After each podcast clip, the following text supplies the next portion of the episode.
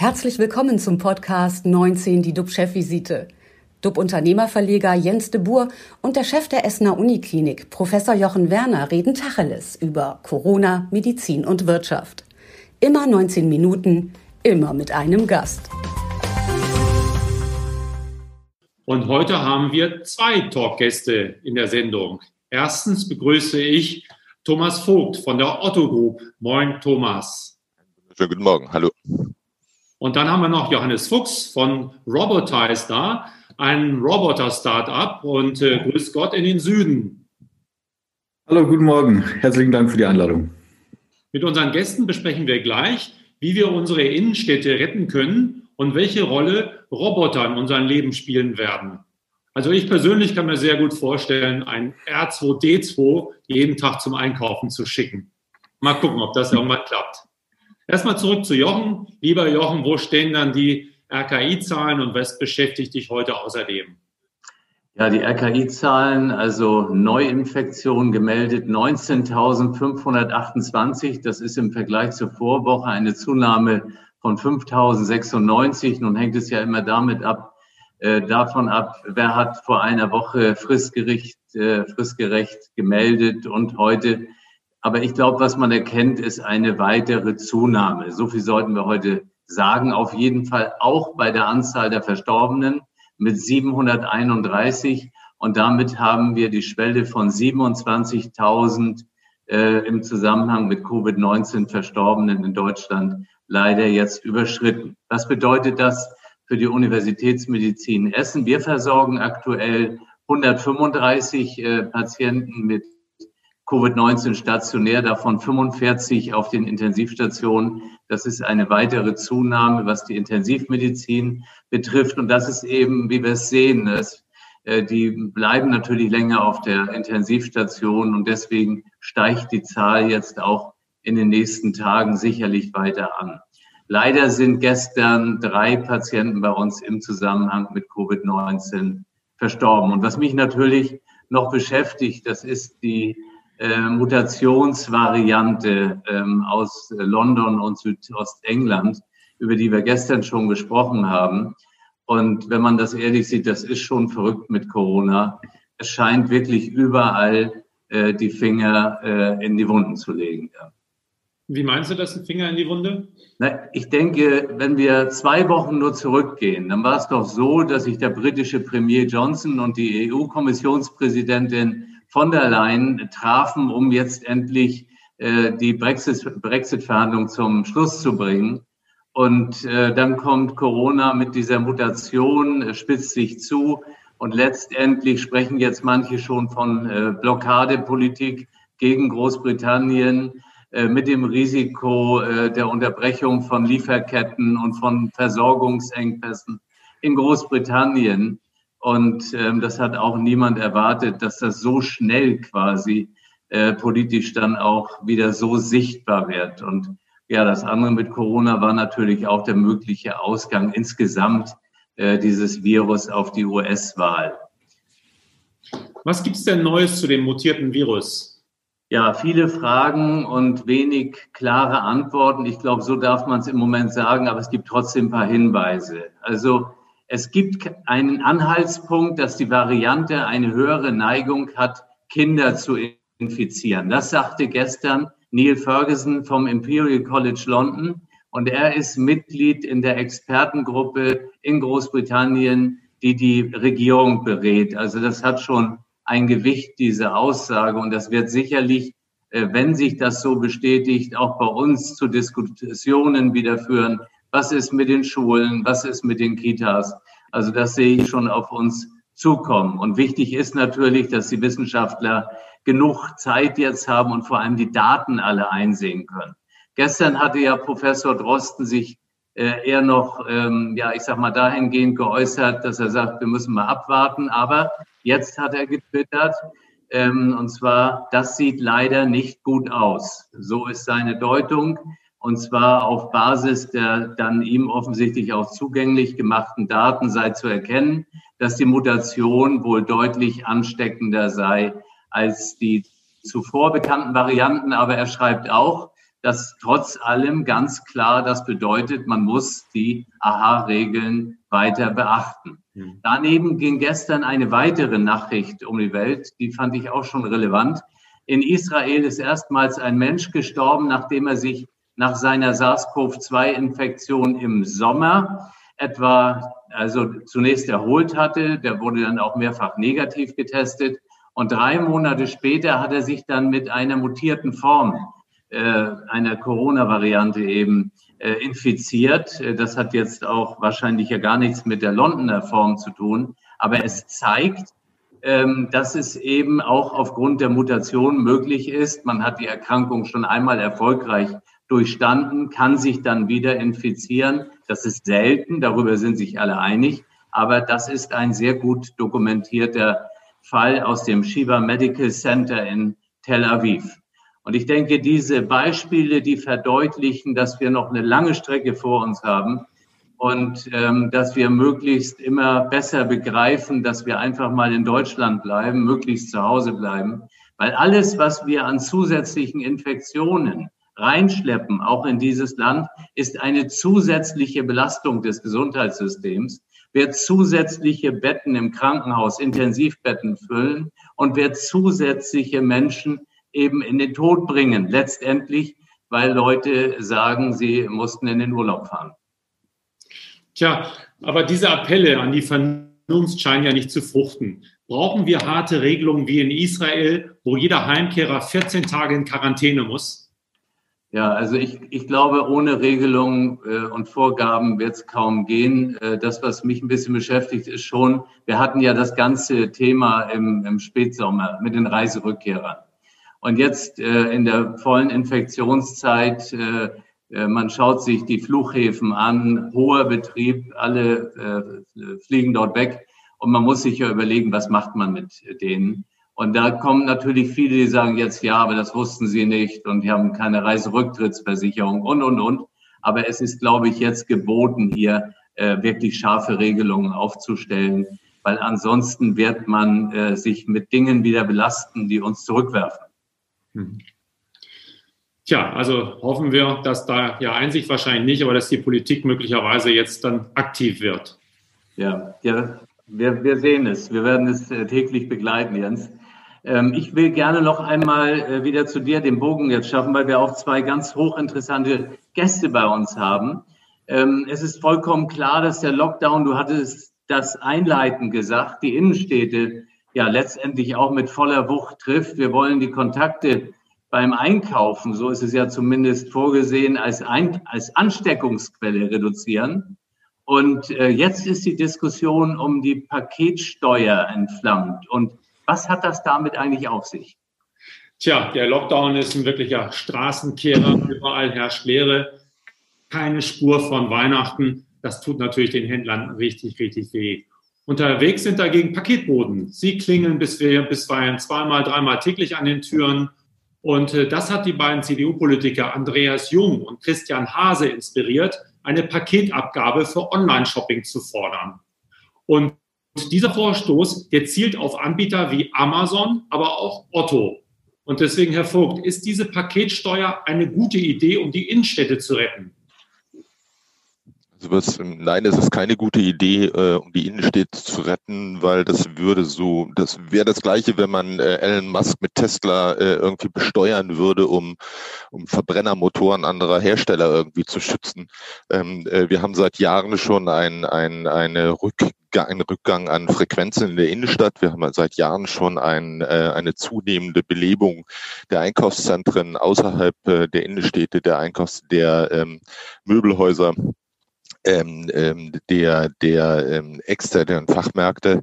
Das ist die erste Konkurrenz und online ist natürlich in der Breite auch ein zunehmender Konkurrent. Und wir erleben schon seit Jahren, dass die Innenstädte aufgefordert sind, sich Gedanken zu machen, sich selbst zu digitalisieren, eine Verbindung zwischen stationärem und Onlinehandel zu schaffen. Und da, wo das ist, da kommen die Einzelhändler auch ganz gut durch. Und ähm, es kann bloß keine Lösung sein, äh, den Onlinehandel zu bestrafen dafür, dass er in den letzten Jahren sehr innovativ äh, die Kunden bedient hat. Hm. Aber Sie fordern ja auch, also die beiden Politiker fordern eine Art Innenstadtfonds, womit man sicherlich die Schieflage im stationären Handel beheben könnte. Das ist auch keine gute Idee? Also ich glaube, dass es, ähm, ähm, dass es derzeit ist, es braucht dringend äh, Unterstützung für die stationären Einzelhändler. Das äh, steht außer Frage. Das ist ähnlich wie in der Touristik und äh, in der Gastronomie. Wir brauchen wirksame Hilfen, äh, damit äh, die Unternehmen nicht in ihren Bestand gefährdet werden. Das ist jetzt der zweite harte Lockdown. Insofern braucht es aktuelle Hilfe. So, das hat aber nichts mit der Frage mittellangfristiger Strategien zu tun, die viel weiter greifen müssen. Wir müssen ähm, aus den Innenstädten, wie Dr. Otto so schön sagte, eine wieder italienische Piazzas machen. Wir müssen äh, gucken, dass wieder Belebung reinkommt, dass Menschen wieder in den Innenstädten wohnen. Äh, wir müssen dafür sorgen, dass kleine Handwerker wieder die Chance haben, in diesen Innenstädten zu sein, wie wir es in Frankreich erleben. Und da müssen wir kreative Lösungen finden. Da müssen sich alle an einen Tisch setzen. Das ist nicht nur eine finanzielle Frage, es ist eher eine Frage der kreativen und des Zusammenarbeitens und der kreativen Ideen als ähm, Geld zu fordern und dies ähm, sozusagen von Staatswegen zu verschieben aus anderen Bereichen und die damit zu bestrafen. Also erste Experten haben sich auch schon zu Wort gemeldet und die sagen auch, man braucht keine neue Steuern auf Pakete, sondern bessere Kontrollen bei Lieferungen aus Fernost, um unsere hiesigen Regelungen von Produktsicherheit und Steuerzahlung einzuhalten. Was hat es damit auf sich? Also wir haben ähm, in der Tat eine große Problematik, ein Ungleichgewicht. Äh, seit vielen Jahren gibt es große internationale Plattformen und nicht nur die, die mit A anfängt und mit N aufhört, sondern ganz, ganz große Plattformen, über die Waren aus Fernost ähm, in den europäischen Markt äh, gehen. Äh, die gehen bekanntermaßen zum Teil äh, herein, ohne dass äh, gewisse Sicherheitsstandards eingehalten werden. Das sind dann diese Fälle, wo Kunden sich wundern, dass äh, die Stecker nicht passen, dass äh, keine CE-Regelungen sind das ist ein mittlerer Skandal, dass die Europa es nicht schafft, ähm, hier sozusagen die Qualität der eingehenden Waren bis hin zu Markenfakes etc. Äh, äh, zu überwachen und einzuhalten. Das ist das eine. Und das zweite ist die Umsatzbesteuerung. Das dritte große Thema ist natürlich die Frage, wo große Unternehmen ihre Steuern zahlen, die Unternehmenssteuern. Äh, das tun sie in der Regel dann nicht in dem Land, in dem sie tätig sind. Also dies als Deutschland ähm, große Unternehmen. Aber das betrifft nicht nur die Online-Unternehmen, das betrifft auch große ähm, Textilketten und große Möbelhäuser, die bekanntermaßen ihre Steuern nicht unbedingt ihre Unternehmensbesteuerung Steuerung nicht unbedingt in Deutschland abführen und zum Teil auch nicht in Europa. Und das muss äh, sicherlich ähm, angegangen werden. Hier scheitert die Politik und mein Eindruck ist, dass man jetzt sich auf andere Plätze verlegt, statt wirklich die Kernprobleme zu beseitigen. Mhm. Sie sind ja auch sehr stark oder sind ja sehr erfolgreich im Onlinehandel. Und, äh, aber der Platzhirsch ist ja nun mal nach wie vor Amazon. Wie schlägt sich denn Otto im Vergleich zum OS-Riesen und wie kann man, wie kann man da bestehen überhaupt?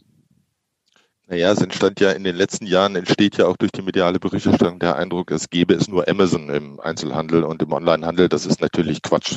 Ähm, äh, Amazon hat eine herausgehobene Stellung, weil sie es geschafft haben, so der Universalist zu sein und auch in der Tiefe, man spricht hier von Longtail, auch in der Tiefe sozusagen eine wahnsinnige Bandbreite an Waren äh, zu, zu organisieren und zu bereitzustellen.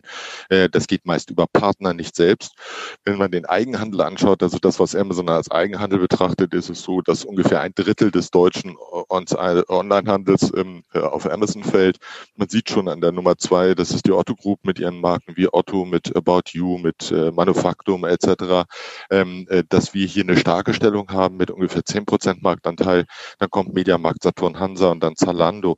Daran merkt man schon an den Zweit- und Dritt- und Viertplatzierten, dass es hier sehr, sehr viel um große Mittelständler geht, die auch in Deutschland hier Steuern zahlen und ähm, eine andere Strategie verfahren, ähm, Inspiration eher bieten. Ähm, auch der große Raum, den wir haben im Mode-Einzelhandel, in dem Amazon eine nur geringe Rolle spielt, äh, zeigt an, dass es selbstverständlich viel Raum gibt neben Amazon, ähm, dass es weiß Gott nicht nur um Amazon geht und hier auch Alternativen da sind für die Kunden, auch aus dem stationären Einzelhandel. Und den würde so eine Steuer und Abgabe auch besonders treffen. Hm. Nehmen wir mal an, der stationäre Einzelhandel, der überlebt. Und jetzt, Herr Fuchs, was ist mit meinem Traum? Wann geht R2D2? Wann gehen Ihre Roboter für mich einkaufen? Also das mit den Einkaufen sehe ich noch äh, schwierig, äh, schwieriger, äh, als zum Beispiel die Pakete nach Hause zu liefern ähm, oder die Einkäufe nach Hause zu liefern. Das gibt's gibt's schon. Man sieht in Zeitungen, dass solche kleinen mobilen Roboter die ähm, Pakete, sei es vom, vom Supermarkt oder auch von, von irgendwo anders, von, von Einzelhändlern nach Hause bringen. Ähm, und ich, ich glaube, die, die Corona-Krise hat das beschleunigt, ähm, auch weil, weil die Leute sich gezwungen werden, sich damit auseinanderzusetzen.